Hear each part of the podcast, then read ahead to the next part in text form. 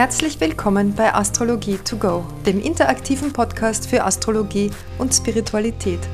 Von und mit mir, Ines Lahoda, Psychologin, Astrologin und Coach für The Work of Byron Katie. Schön, dass du dabei bist. Gute neue Erkenntnisse und viel Spaß bei der heutigen Folge.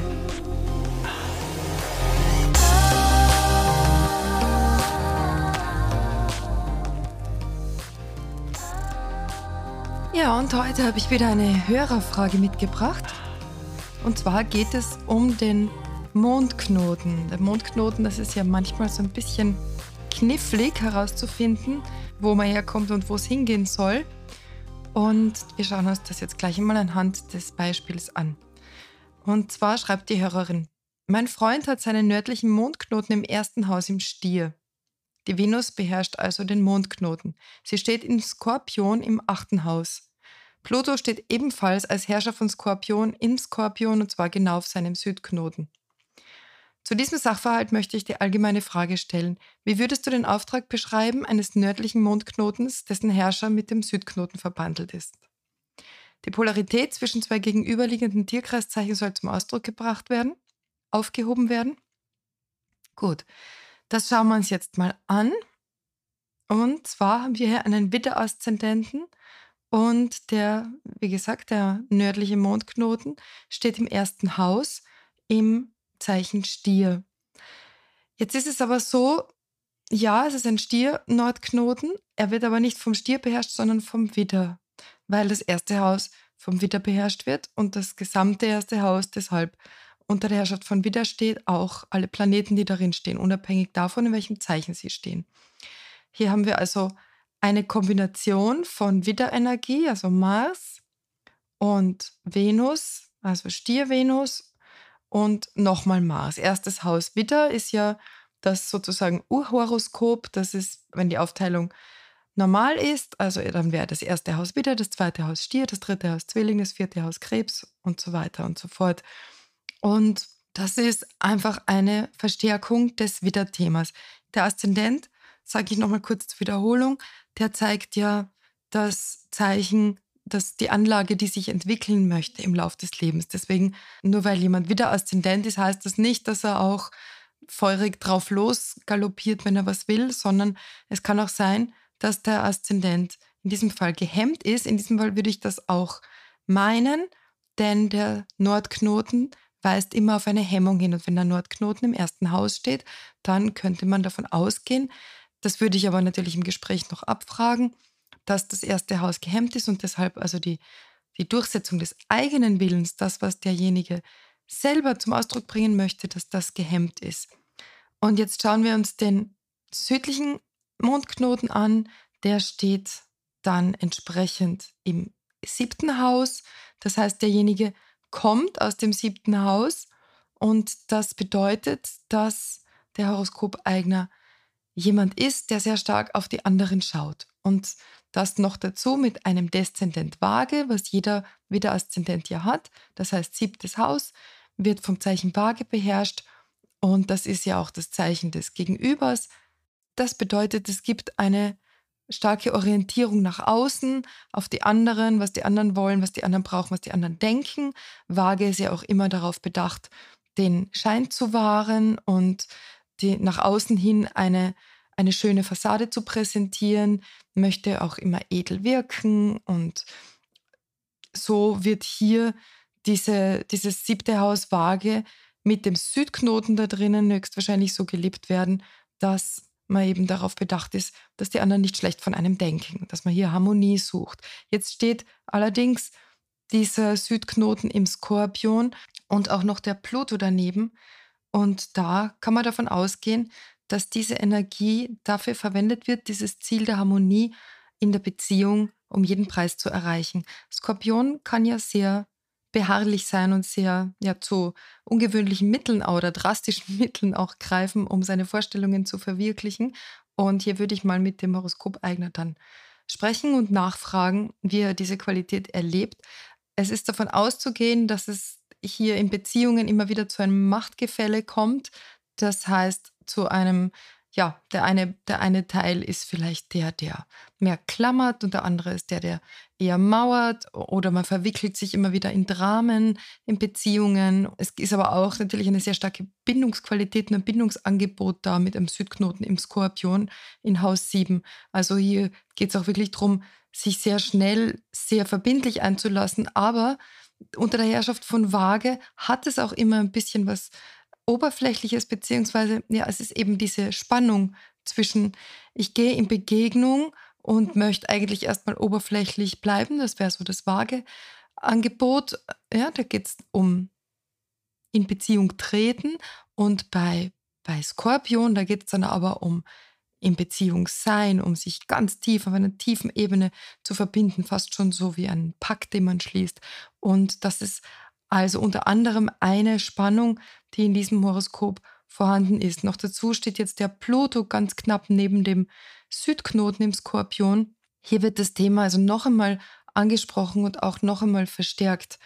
Es könnte also schon fast sowas wie ein, ein bisschen zwanghaftes Harmoniestreben vorhanden sein. Wir haben noch den Mars als Herrscher vom ersten Haus im siebten Haus stehen, dass äh, der, der Mars, der nimmt die Hemmung des nördlichen Mondknotens mit. Also der kommt ja aus dem ersten Haus und im ersten Haus steht der Nordknoten. Und hier können wir sagen, dass der Mars also dafür auch noch eingesetzt wird, um Harmonie herzustellen. Ich kämpfe also für den Frieden sozusagen. Ich setze mich ein für die Harmonie. Ja, und das mit vielleicht strategischen Mitteln und taktischen Mitteln, wie es der Waage entspricht.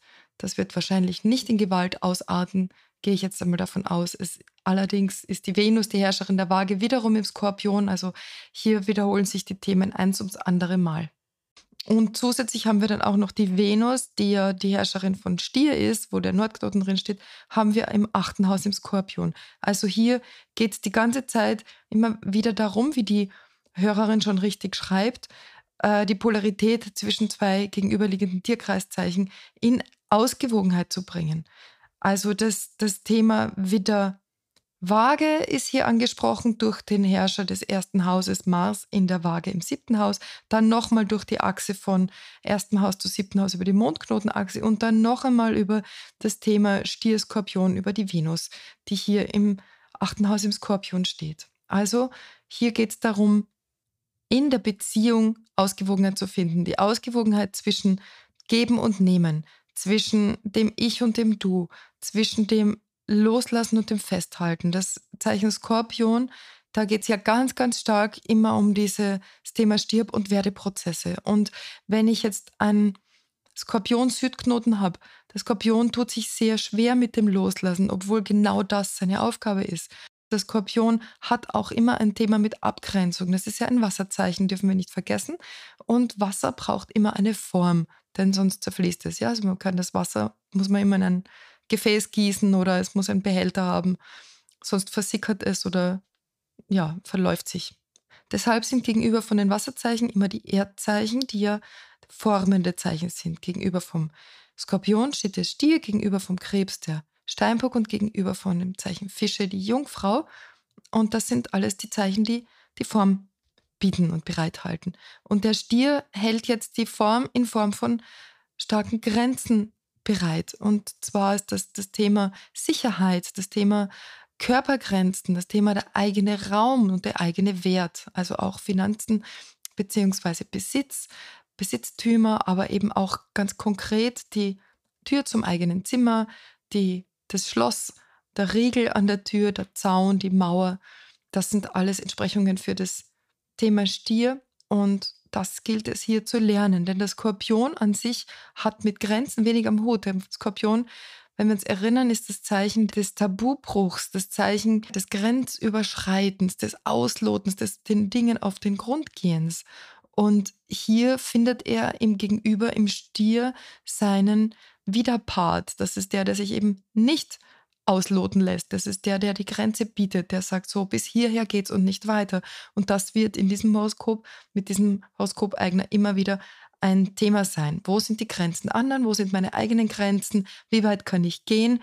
Wie weit lasse ich mich selbst manipulieren? Wie weit manipuliere ich andere durch, ähm, wie gesagt, freundliche Worte, durch subtile Mechanismen, aber vielleicht auch, das weiß ich eben nicht, durch naja, Gewalt möchte ich nicht sagen. Gewalt, das habe ich unlängst mal auf Instagram gepostet. Ähm, Gewalt entsteht ja nur, wenn der Wille lang genug verhindert wird. Also der Witter Mars lang, zu lange nicht zum Zug kommt. Denn Aggression ist ja an und für sich ein neutrales Wort. Aggredere bedeutet sich etwas annähern. Und wenn diese Annäherung, also in dem Fall der Mars, der eigene Wille, wenn das auf Dauer verhindert wird, dann verwandelt er sich erst in Wut, Aggression und dann irgendwann in Gewalt. Das heißt, hier steht dahinter auch, dass man bemerken muss, wann man mit seinem Mars irgendwo an eine Grenze stößt und diese Grenze dann respektieren zu lernen. Das ist der Auftrag. Grenzen respektieren zu lernen und zwar nicht nur die eigenen, sondern auch die der anderen. Ja, das ist hier eine sehr starke Verquickung durch dieses Hin und Her über die Achsen. Und ja, da würde ich dann mich mit dem Horoskop eigener hinsetzen und würde dieses Thema erst einmal besprechen und aufdröseln sozusagen und schauen, wo er in welcher Hinsicht mit diesen ganzen Themen steht. Es gibt hier auch noch viel mehr zu sagen, aber das ist jetzt also die Beantwortung dieser Frage. Ja, ich hoffe, ich habe hier wieder ein bisschen Klarheit reinbringen können in ein bisschen ein kompliziertes Thema. Aber wenn wir uns anschauen, was noch wichtig ist, vielleicht zu sagen, ist, dass wir dieses Thema mit Hemmung und Kompensation über die Mondknotenachse sehr gut herausarbeiten können. Wenn ich also davon ausgehe, dass der Südknoten immer der kompensierte Ort ist und der Nordknoten immer der gehemmte, dann sehe ich sofort, dass es hier darum geht, also im ersten Haus, im Nordknoten im Stier, die Grenze, die eigenen Grenzen zu verteidigen, Grenzen, na, für seine eigenen Grenzen einstehen zu lernen. Erstes Haus, wieder einstehen, kämpfen, durchsetzen, die eigene, äh, die eigene Abgrenzungsfähigkeit zu entwickeln und da auch auf den Putz zu haben, wenn es um die eigenen Grenzen geht. Das ist etwas, was hier noch nicht gelernt wurde. Dann hat er auch noch Hilfe bekommen. Hier der Mond steht im zweiten Haus im Stier. Das heißt, das ist ein sehr starker Stiermond, starke Stiermondbetonung. Aber auch hier wieder, die Lilith steht daneben und es gibt eine Opposition zu Saturn. Das heißt, die eigenen Grenzen werden auch hier wieder nicht unterstützt, sondern es geht darum, das zu lernen. Ich fühle mich wohl in meinem eigenen Zuhause, in meiner eigenen Höhle. Der Stiermond braucht ganz eine sichere Umgebung. Ja, das noch als kleines Anhängsel hier. Gut, also wenn dich das interessiert, wenn dir das gefällt, dann komm in meine Facebook-Gruppe. Hier können wir Fragen stellen. Hier gibt es ähm, die Möglichkeit, sich auszutauschen. Wenn du mir auch eine Frage stellen willst, so wie hier, dann schreib mir gern oder schreib mich an auf Instagram oder Facebook. Folg mir auf Instagram. Die Links findest du alle in der Beschreibung. Wenn du einen Termin für eine persönliche Horoskopbesprechung bei mir haben möchtest, dann kannst du die gerne buchen und zwar unter termine.ineslauda.com.